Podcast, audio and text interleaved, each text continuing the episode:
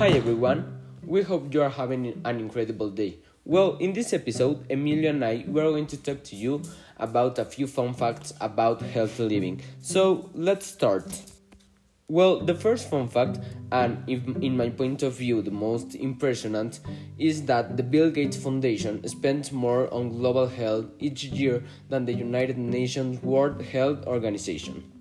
The second fun fact, and the most unreal fun fact, is that McDonald's Caesar salad is more fattening than a burger. So, if you are going to McDonald's and you think I am going to be healthy and I am going to eat a salad, let me tell you that it's better to eat a burger. Well, to explain you the third fun fact, we have to travel to Sweden a long time ago, and our principal character is going to be the King Gustav III. Well, what did he do? To study the effects of the coffee, the King Gustav III commuted the death sentences of a pair of twins, where one of those two twins has to drink three jugs of coffee per day for the rest of his life, and the other one has to make the same but with three jugs of tea. Okay, and before going to the fun facts from Emilio, let's talk about a little bit of what do we learn today. First of all, we learn that if we go to McDonald's, we prefer to eat a burger because the burger is more healthy than a salad. Then we learned that if we want to know more about coffee, we have to travel long time ago with the King Gustav III. And to finish, we learned that if we really want to help the global health, we don't have to give money to the nation's World Health Organizations because the Bill Gates Foundation spends more money on that. So, from me, that's all. I hope that you enjoyed and that you learned a lot of fun facts about healthy living. And now it's our turn to hear more fun facts from Emilio. So, let's go with you, Emilio. Thank you.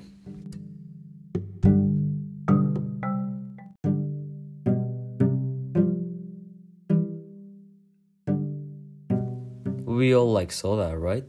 But after knowing that drinking a can of soda a day increases the chance of type 2 diabetes by 22%, I don't think you will like it so much now.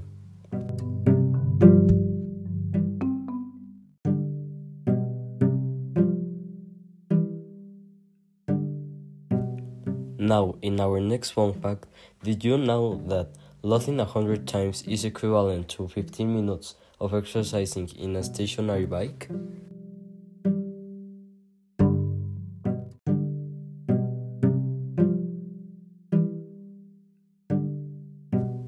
Another fun fact is that sitting for more than 3 hours a day can short a person's life expectancy by 2 years.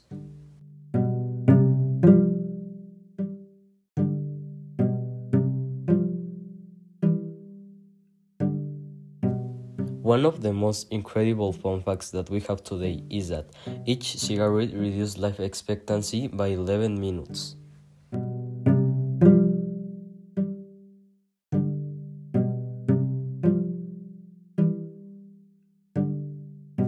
Now, in our last fun fact, did you know that doing half an hour of physical activity six days a week is linked to a 40% of low risk of early death?